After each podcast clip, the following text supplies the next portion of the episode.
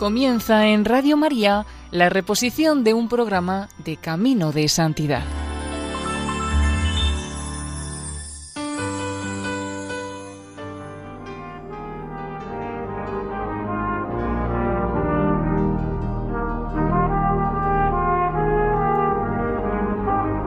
Bienvenidos a Camino de Santidad, un programa realizado por el equipo de Radio María en Castellón, Nuestra Señora del Lledó. Les invitamos a escuchar el segundo y último capítulo dedicado a la vida de Santa Catalina de Siena, patrona de Europa.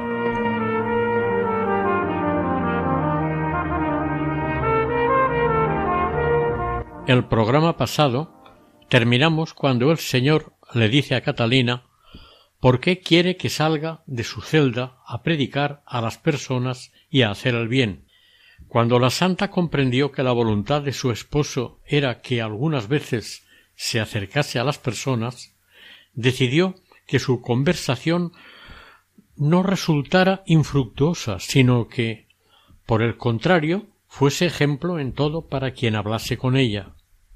Así pues, para dar ejemplo al prójimo, insistió primero en los actos de humildad y luego, poco a poco, en los actos de caridad pero sin olvidar la oración continua y devota, unida siempre a la inigualable penitencia. Comenzó por ser humilde ante los siervos más bajos. Barría, lavaba los platos y hacía de todo, pero se superaba a sí misma cuando la criada de la casa estaba enferma.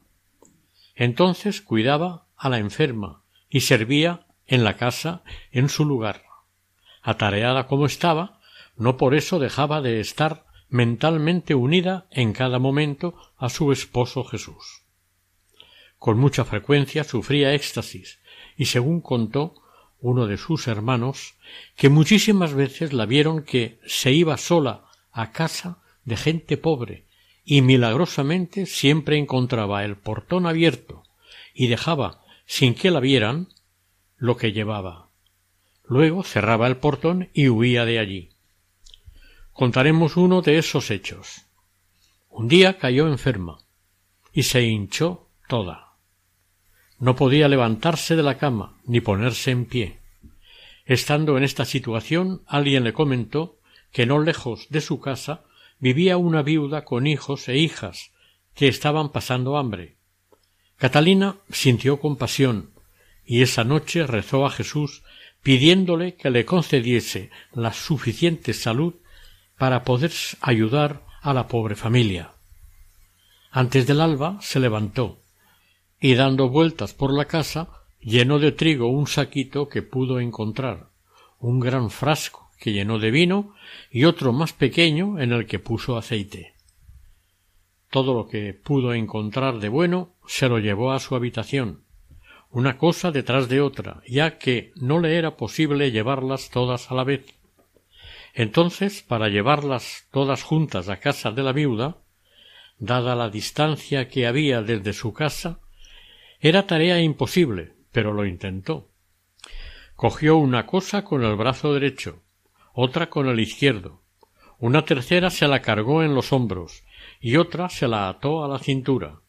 Con la esperanza de la ayuda divina intentaba levantar aquel peso y de pronto, con la ayuda milagrosa del Señor, se levantó tan ágil como si todas aquellas cosas hubiesen perdido su peso.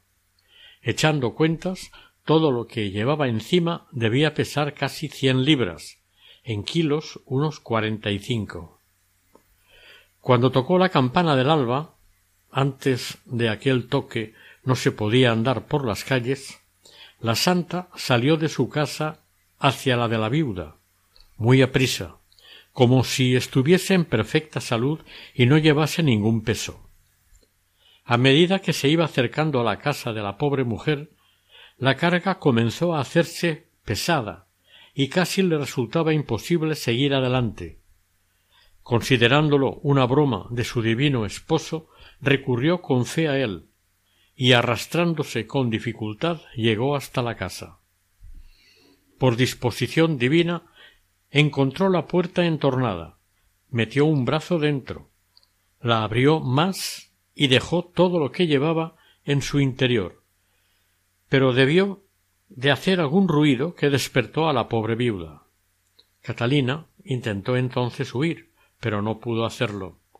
La fuerza que había recibido por sus oraciones y que le había permitido levantarse de la cama, ahora le había sido quitada y no podía moverse.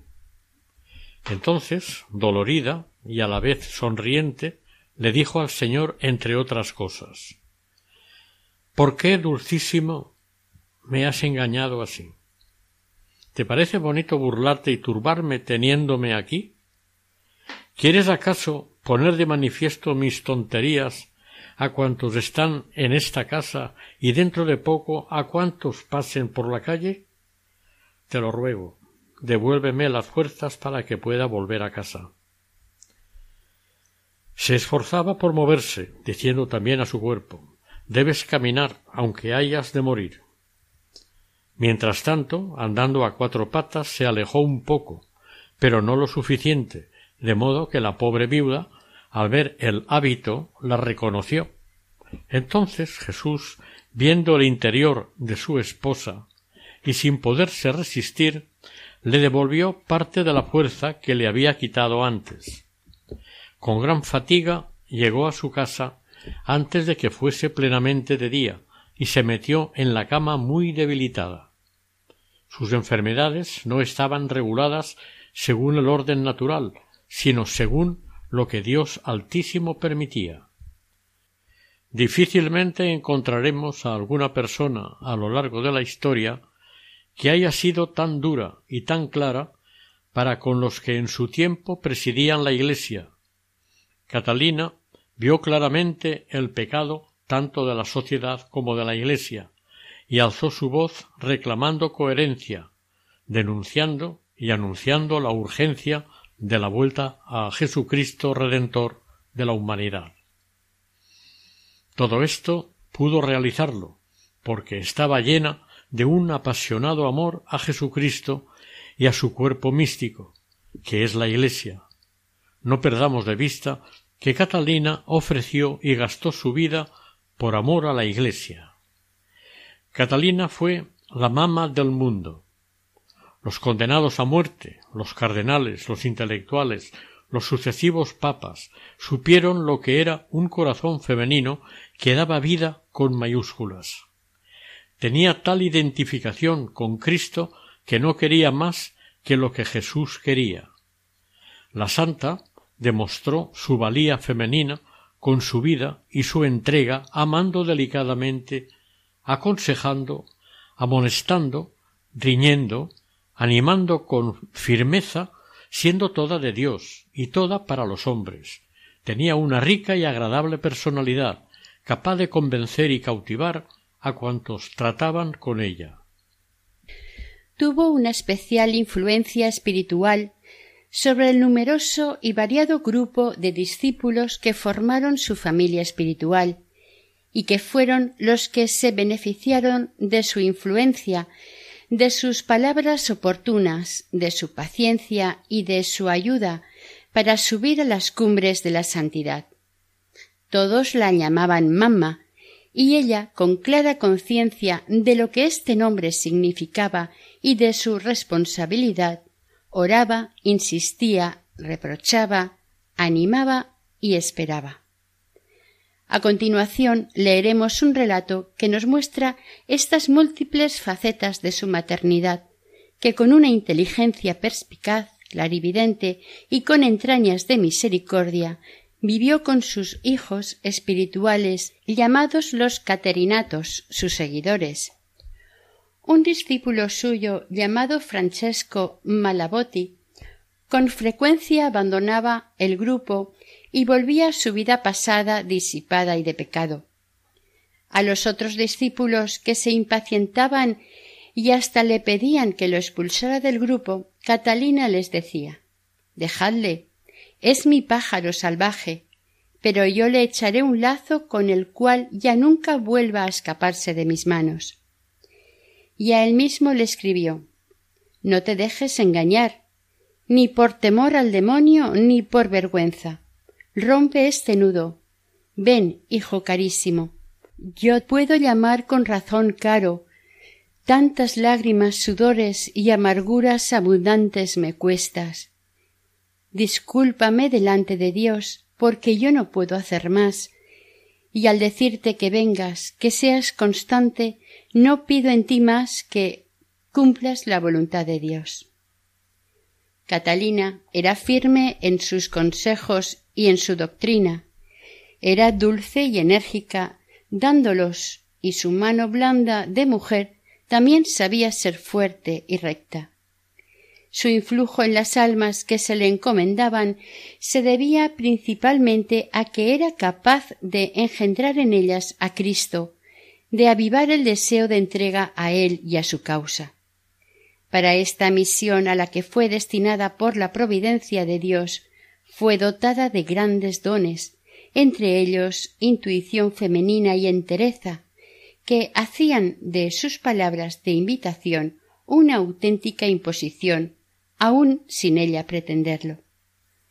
En Catalina se imponía el amor sin medida, más bien fuego, y la pasión con la que vivía su vocación.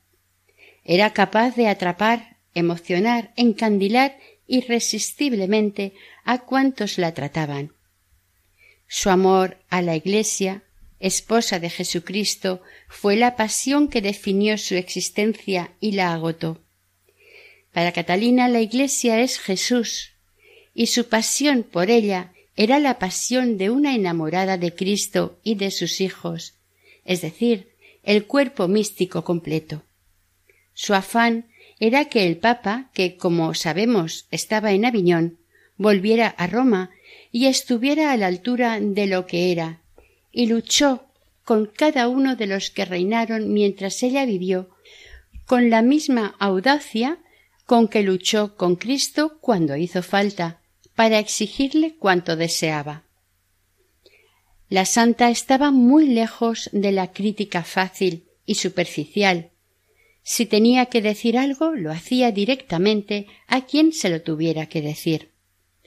Es conocida la frase de la santa que resume su espíritu eclesial y su amor hasta dar la vida por la Iglesia. Si muero, sabed que muero de pasión por la Iglesia. Ese amor la hizo capaz de no ahorrar esfuerzo por devolverle la hermosura que Jesucristo había dibujado en sus entrañas. Se sentía tan identificada con los males de la Iglesia que se sentía obligada a resolverlos.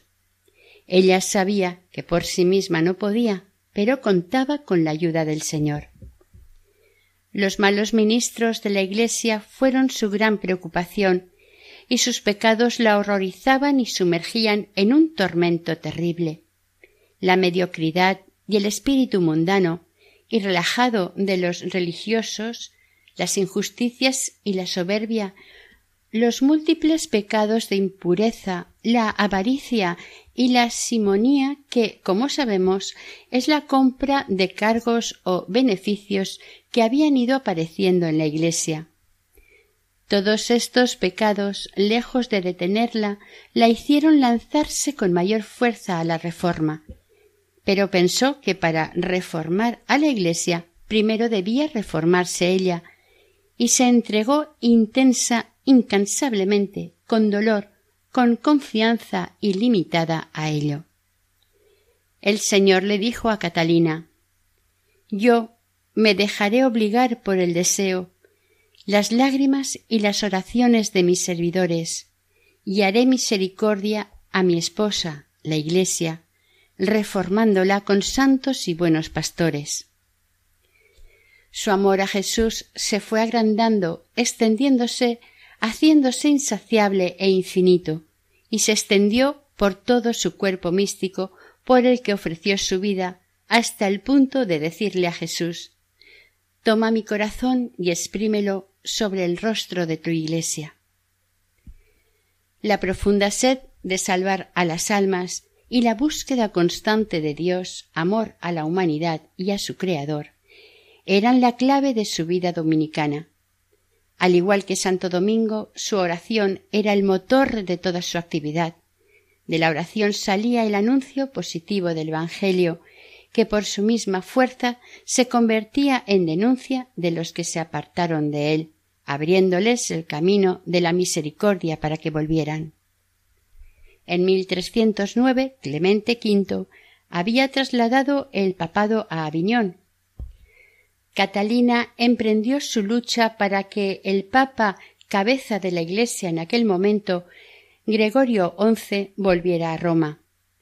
Algunos de los prelados llevaban una vida mundana y desarreglada, y el tener que dejar su mundo era algo dramático para ellos.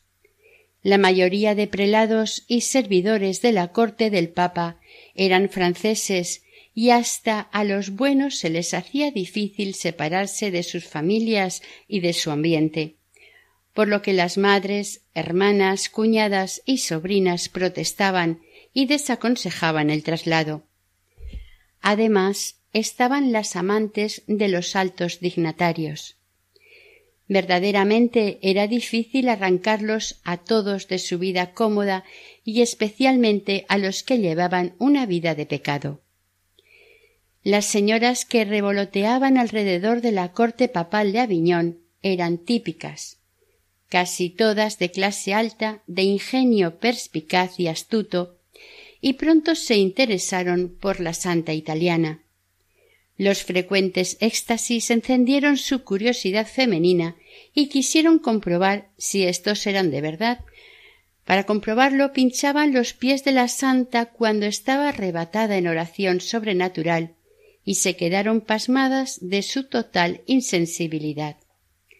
La sobrina del Papa, Elisa de Turenne, más decidida que las otras, traspasó el pie con un alfiler largo que en el momento del éxtasis no provocó ni una pequeña reacción en Catalina, pero cuando despertó de éste cojeó durante varios días a causa de la herida. Las señoras de Aviñón quedaron fascinadas por Catalina, que era plebeya, no era guapa y era analfabeta, pero tenía una seguridad, una humilde soberanía que no poseía ningún príncipe.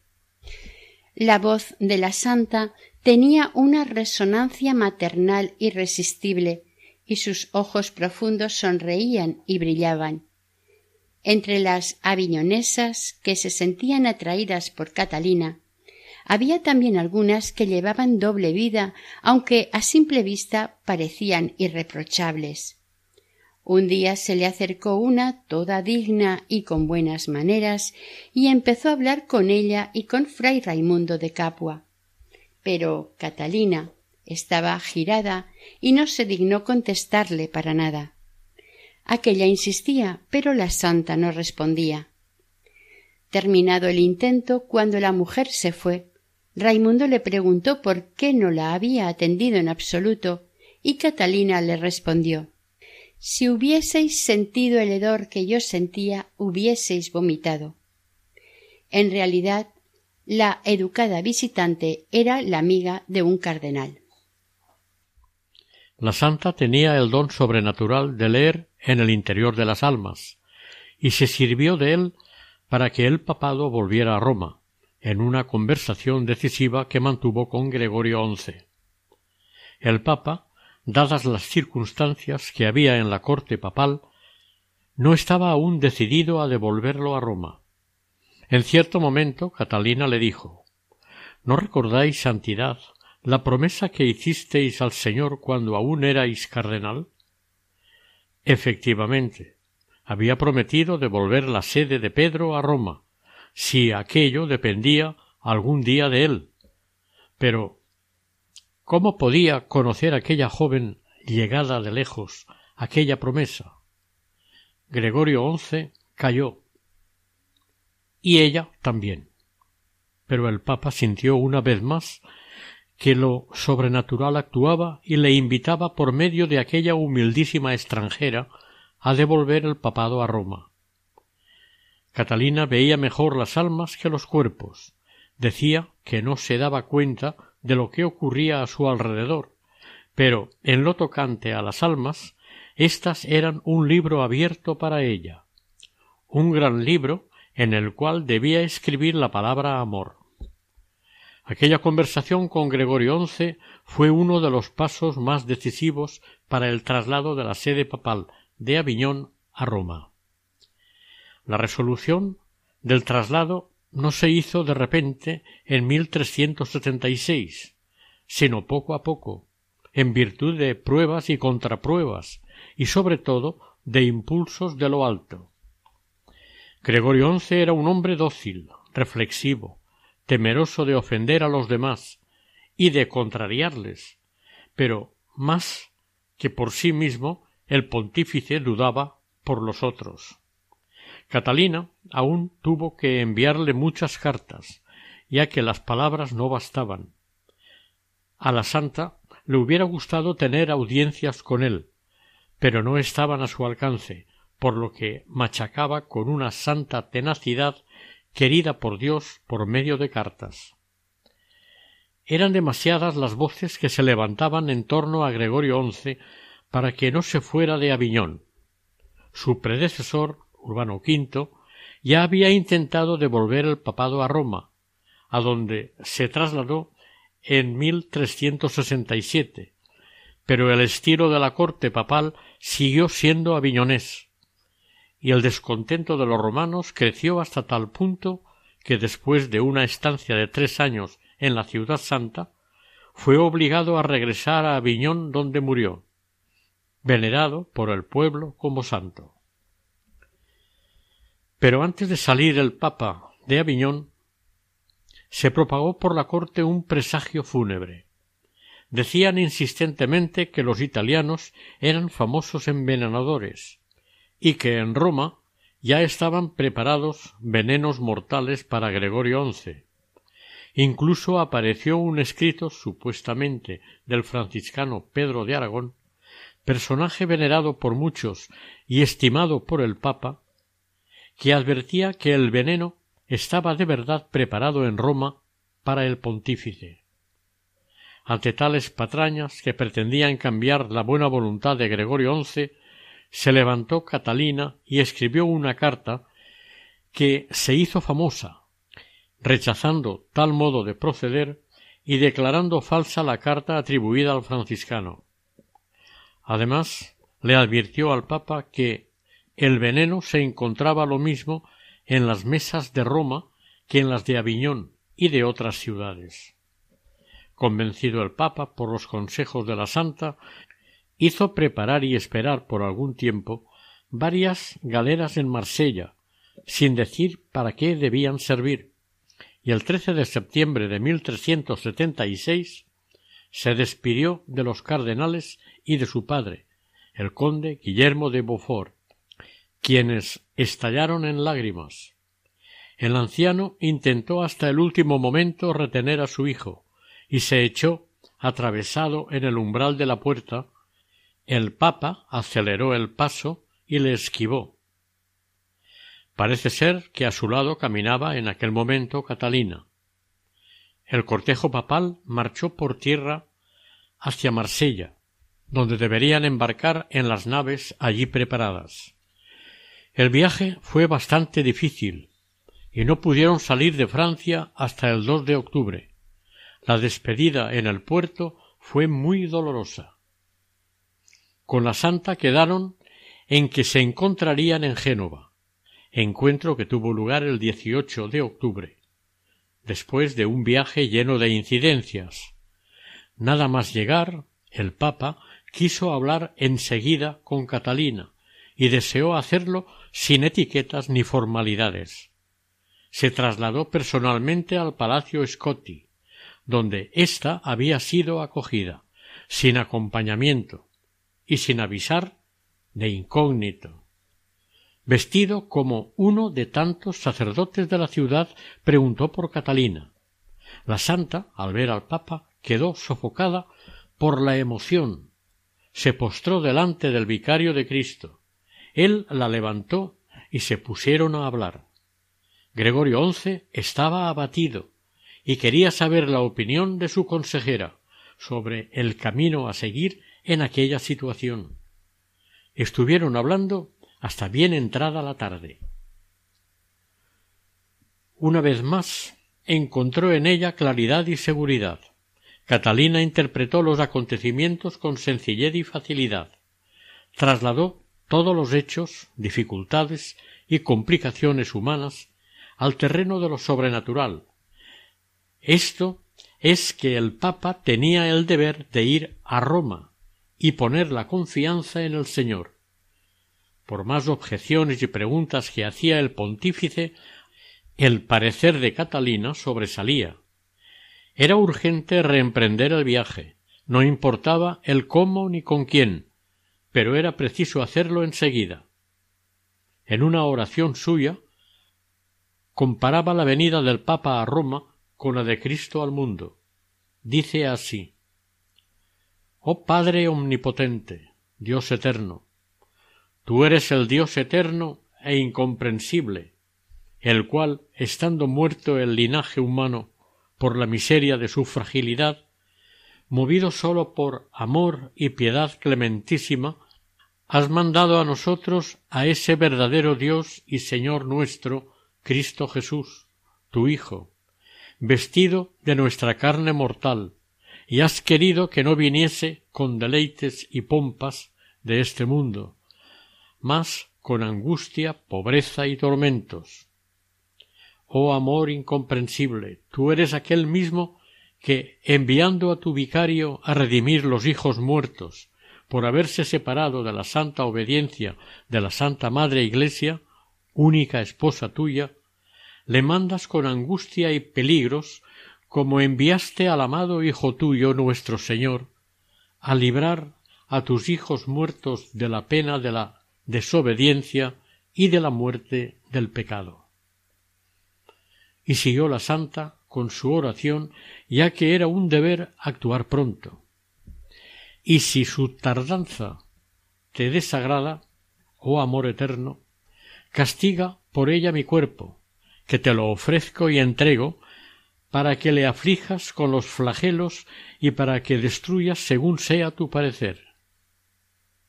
Haz, pues, piedad eterna, que tu vicario sea comedor de almas, ardiendo del santo deseo de tu honor, adhiriéndose sólo a ti.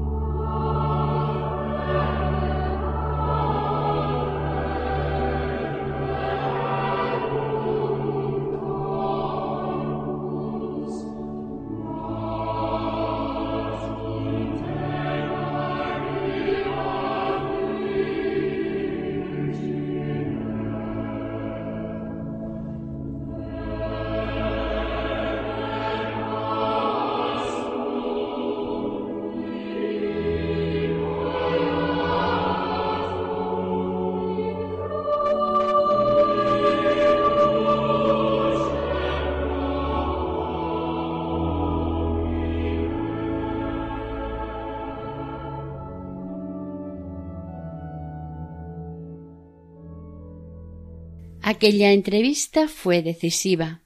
Gregorio XI se aseguró el apoyo constante de la oración de Catalina ante el Señor, y ella le pidió a él que la recordase en la Santa Misa. Los cardenales franceses se encontraron al día siguiente a un Gregorio XI cambiado, resuelto, sereno, y esto repercutió también en los ánimos de ellos. El 29 de octubre la flota pontificia volvió a hacerse a la mar y unos días más tarde Catalina salió a pie con su séquito. Todos fueron a Livorno. Allí el Papa fue muy bien acogido y tanto a él como a los cardenales los llenaron de regalos. Antes del 15 de noviembre, Catalina y los suyos también llegaron a Livorno y Pisa, y aquí fue donde se separaron los caminos del Papa y la Santa. Catalina permaneció un mes en Pisa, donde fueron a su encuentro su madre Lapa, fray Tomás de la Fonte y varios miembros de la familia cateriniana. Llegaron a Siena por Navidad. Desde allí la santa escribió al Papa, que estaba pasando las Navidades en Corneto, recibiendo noticias sobre las guerras y levantamientos entre ciudades partidarias de él y ciudades contrarias. Roma se mostraba fiel y las llaves de la ciudad habían sido entregadas el 21 de diciembre a los cardenales de Stein, Corsini y Tebaldeschi. La carta le llegó al Papa por los días de Navidad y le proporcionó mucho consuelo.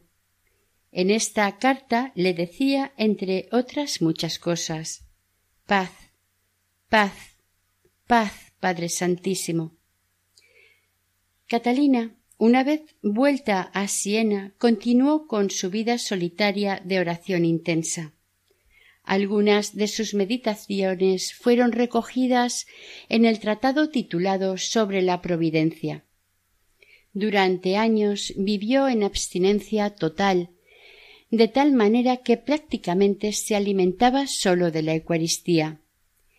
En una ocasión ayunó desde el miércoles de ceniza hasta el día de la ascensión, recibiendo solamente la sagrada forma. En una visión el Señor le presentó dos coronas, una de oro y otra de espinas, invitándola a escoger la que más le gustara. Ella respondió Yo deseo, oh Señor, vivir aquí siempre conformada a tu pasión y a tu dolor, encontrando en el dolor y en el sufrimiento mi respuesta y deleite.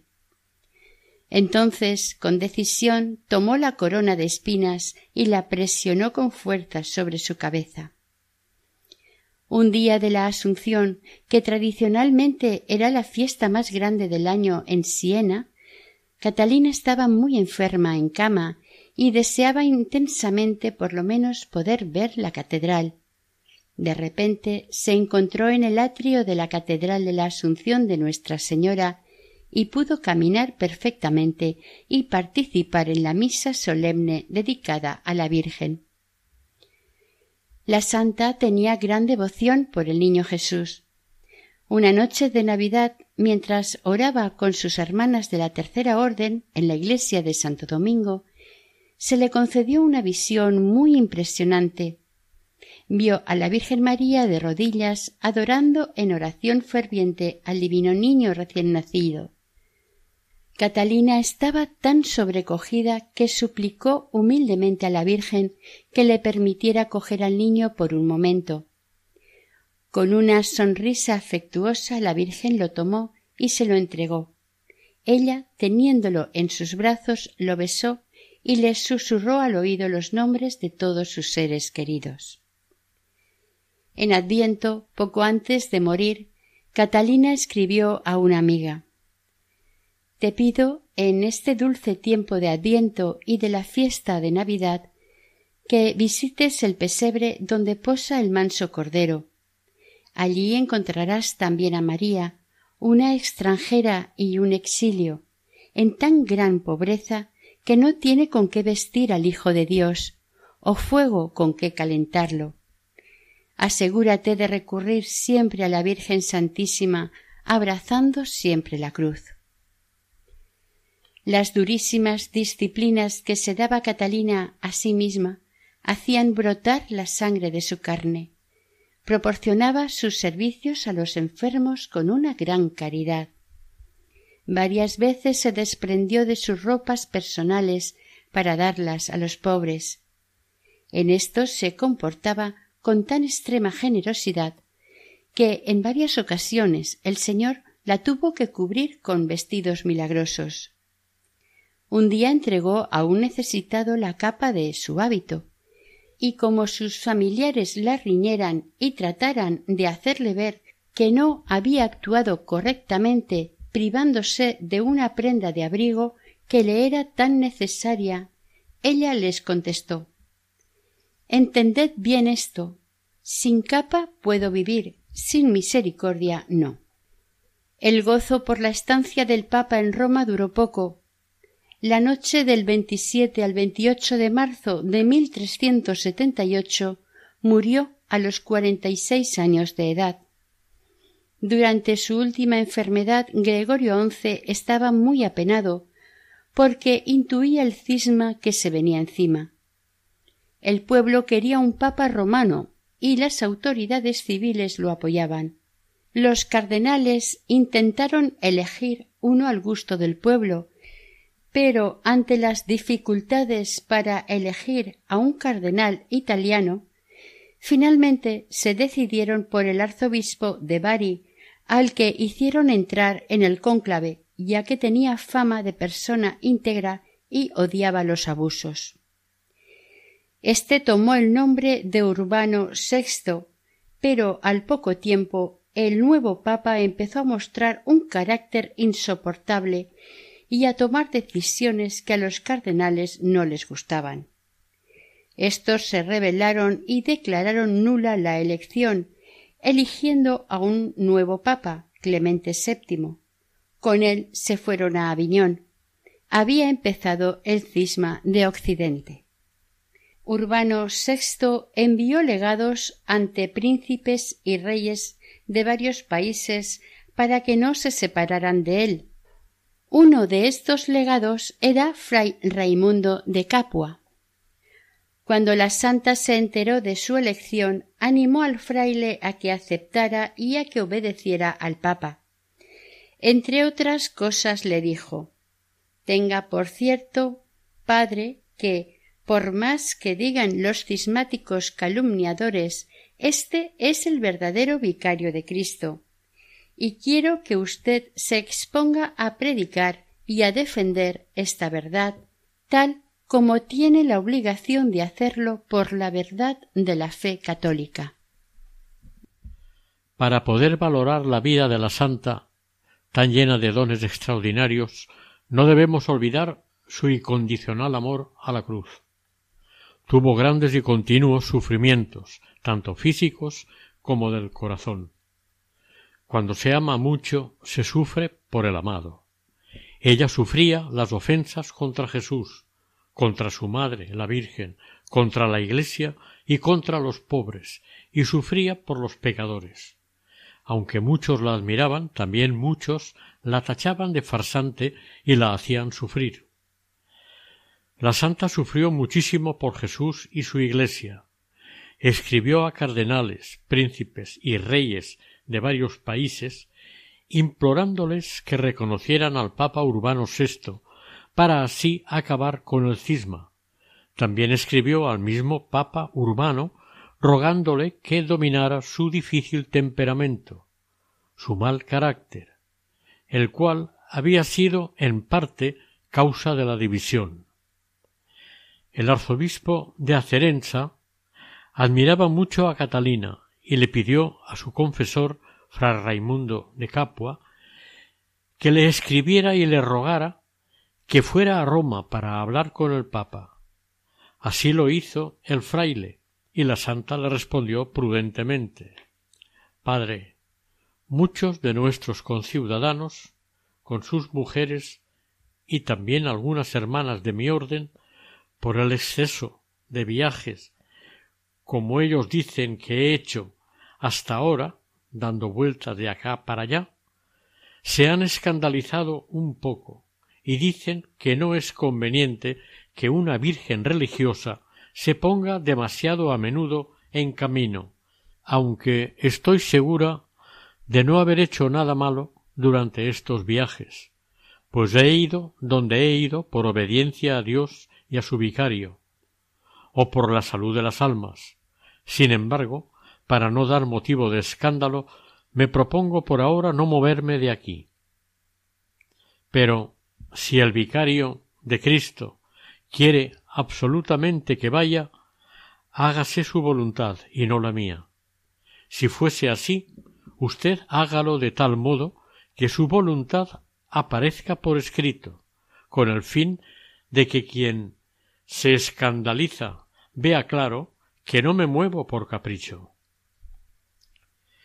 Recibida la respuesta, fray Raimundo fue a ver al Papa y postrado a sus pies se lo contó todo el Papa le encargó que le dijera a la santa que como un precepto de santa obediencia debía ir a Roma enseguida, para que le ayudara a convencer a los cismáticos. Así lo hizo Catalina, y el Santo Padre se mostró feliz de volverla a ver. Además, quiso que les hablara a los cardenales presentes en Roma, especialmente a propósito del cisma que entonces estaba comenzando. Catalina los animó a ser muy constantes y demostró que la divina providencia está siempre presente, en especial cuando la Iglesia sufre. Cuando la santa terminó de hablar, el Papa, tranquilizado, habló a los cardenales terminando su discurso diciendo ¿De qué habría de tener miedo el vicario de Jesucristo, aunque todo el mundo se le pusiera en contra? Cristo es más poderoso que el mundo, y no es posible que abandone a su Iglesia. Con estas palabras, el sumo pontífice, animándose a sí mismo y a sus acompañantes, aprobó lo dicho por Catalina y le concedió a ella y a quienes le acompañaban muchas gracias espirituales. Trabajando en esa misión en Roma, la santa enfermó y murió el 29 de abril de 1380 a los treinta y tres años de vida. Fue enterrada en Roma, en la iglesia de Minerva, donde hoy día puede visitarse su cuerpo que reposa bajo el altar tras un panel de cristal. Su cabeza está en la iglesia de Santo Domingo, en Siena. También en esta ciudad se puede visitar su casa, ver sus instrumentos de penitencias y otras reliquias. Antes de partir como legado del Papa para pedir el apoyo de los principales de los estados europeos, la santa quiso hablar con fray Raimundo de Capua de las revelaciones y consuelos que había recibido del Señor y quiso hacerlo sin testigos. Estuvieron hablando varias horas, y cuando terminaron le dijo Vaya con Dios, porque creo que en esta vida nunca hablaremos entre nosotros tan largamente como lo hemos hecho ahora. Y así fue. Cuenta fray Raimundo al respecto. En verdad no pude volver a gozar de sus santos razonamientos. Cuando subí a la nave, Catalina vino personalmente hasta allí para acompañarme. Pienso que para darme el último saludo. Cuando nos separamos de la tierra firme, ella se arrodilló para rezar y luego, con lágrimas en los ojos, nos dirigió la señal de la Santa Cruz. Como si quisiera decir Tú, hijo mío, irás seguro bajo la protección del signo de la Santa Cruz. Pero en esta vida no volverás a ver a tu madre. Fray Raimundo durante el viaje se vio protegido por Dios, quien lo libró de caer en manos de los piratas y de las trampas que le habían preparado en Francia los cismáticos para matarlo. Como ya sabemos, Catalina era analfabeta en lo tocante a la escritura y tenía amanuenses que iban escribiendo lo que ella les dictaba. El más importante fue Stefano de Marconi, natural de Siena, que escribió bajo su dictado la mayor parte de sus cartas y la mayor parte de su libro Diálogo de la Divina Providencia. Era tan entusiasta de Catalina que abandonando a su familia y su ciudad, la acompañó a todas partes a donde iba. Cuando la santa estaba agonizando, lo llamó y le dijo Hijo, es voluntad de Dios que dejes totalmente el mundo y entres en la orden de los cartujos. El joven así lo hizo, y se da por seguro que las palabras que le dijo Catalina salieron de la boca del Altísimo, porque, siendo un religioso novel, sacó ya gran provecho de las virtudes. Al poco de profesar, lo nombraron prior y fue reelegido constantemente hasta llegar a ser ministro de la Orden de la Cartuja. El testamento espiritual de la Santa lo podemos resumir, en primer lugar, en que quien se acerca al servicio de Dios y quiere verdaderamente poseerlo, debe tener su corazón vacío de todo amor sensible a las personas o criaturas y buscar a Dios Creador con un corazón sencillo e íntegro. El corazón, decía ella, no puede entregarse totalmente a Dios si no está libre de cualquier otro afecto y si no es franco, sin doblez. Dijo también que el alma sin plegaria no puede llegar de modo perfecto al estado en que puede dar completamente su corazón a Dios.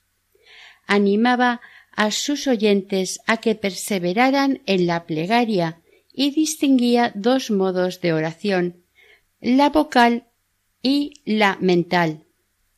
La vocal para las horas determinadas y la mental siempre. Dijo también que con la luz de la fe había intuido claramente y visto que cuanto le ocurría a ella o a los demás venía todo de Dios, no por odio, sino por el gran amor que él tiene a sus criaturas. Por esta razón había concebido y adquirido un gran amor y una rápida obediencia a los mandamientos de Dios y a sus ministros, considerando siempre que sus mandatos venían de Dios por la necesidad de su propia salvación o para aumento de las virtudes de su alma.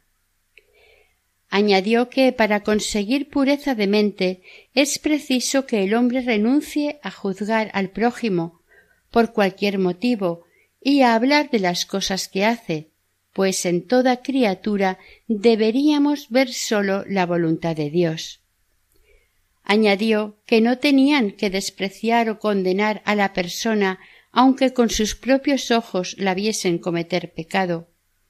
Y si se llegaba a conocer una culpa de alguien, debían tener compasión del pecador, rogar al Señor por él y no considerarlo digno de desprecio y de condena les animó a tener una gran fe y esperanza en la divina providencia, ya que ésta nunca le falta a quien espera en ella. Y concluyó sus palabras con el precepto del Salvador, suplicándoles humilde e insistentemente que se amaran los unos a los otros. Les repitió varias veces con acento suave y cálido Amaos los unos a los otros, hijos míos, queridísimos, quereos mucho. Amándose mutuamente serían su gloria y su corona, y ella, teniéndoles siempre como hijos, rogaría a la divina bondad que infundiera en sus almas la abundancia de gracias que el Señor se había dignado infundir en su alma. Los sufrimientos físicos padecidos por Catalina eran tan terribles que los mismos testigos contaron que las penas de Catalina les parecían tan horribles e insoportables que nadie, sin estar sostenido por una gracia especial de Dios, las hubiera soportado. Les maravillaba ver cómo ella las podía soportar con un ánimo tan tranquilo y sin dar señales de cansancio a los que lloraban de dolor porque se moría les dijo Hijos míos queridísimos, no os entristezcáis si me muero. Debéis regocijaros y alegraros conmigo, porque dejo un lugar de penas para ir a descansar a un océano de paz en Dios eterno. Os doy mi palabra Después de mi muerte os seré más útil de lo que os he sido mientras estaba con vosotros en esta vida tenebrosa y llena de miserias. Las páginas vivas, palpitantes, vibrantes de su libro El diálogo contienen el grito admirable que resume toda la existencia y la misión de Catalina, dirigido a Dios. Por tu gloria, Señor, salva al mundo. Catalina escribió en él no lo que sabía, sino lo que vivía, lo que era, recogiendo una serie de experiencias místicas que se habrían perdido para nosotros si, de modo providencial, no hubieran sido dictadas por ella a sus secretarios, quienes también le escribían su abundante correspondencia. Se conservan casi cuatrocientas cartas, vivo retrato de su alma excepcional. Catalina tuvo un profundo amor a la Eucaristía, a la Santísima Virgen y a los pobres. Tuvo muchas experiencias místicas, entre ellas el desposorio con Cristo, profecías, estigmas y milagros. Es una de las santas más grandes de la Iglesia y una de las más fascinantes. Jesucristo fue el centro de su vida. En sólo treinta y tres años vivió, sufrió y murió por el cuerpo místico de su amado Señor. El 29 de junio de 1461 fue canonizada por el Papa Pío II. El 8 de marzo de 1866 fue declarada copatrona de Roma por el Papa Pío IX. El 18 de junio de 1939 fue proclamada junto con San Francisco de Asís patrona de Italia por el Papa Pío XII. El 4 de octubre de 1970, Pablo VI la incluyó en el catálogo de los doctores de la Iglesia. El 1 de octubre de 1999 fue declarada patrona de Europa por el Papa Juan Pablo II junto con Santa Brígida de Suecia y Santa Teresa Benedicta de la Cruz. Su fiesta se celebra el 29 de abril, fecha aniversario de su muerte.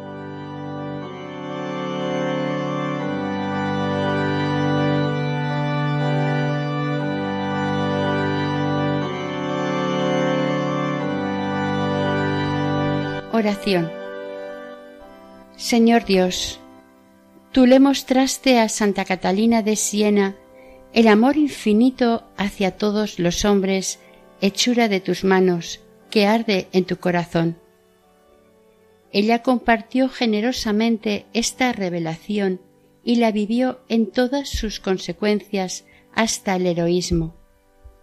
Concédenos que podamos seguir su ejemplo, confiando en tus promesas y aumentando nuestra fe en tu presencia en cada sacramento, especialmente en los sacramentos de tu perdón y en la Eucaristía.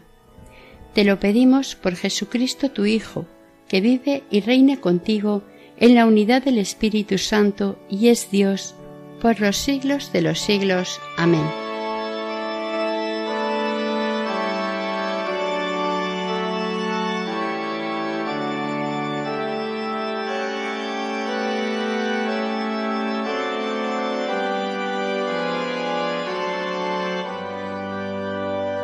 Terminamos aquí el segundo y último capítulo dedicado a la vida de Santa Catalina de Siena, patrona de Europa, dentro del programa Camino de Santidad, elaborado por el equipo de Radio María de Nuestra Señora del Lledó de Castellón.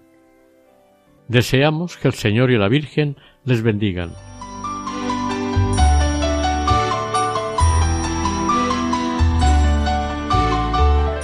Finaliza en Radio María la reposición de un programa de Camino de Santidad.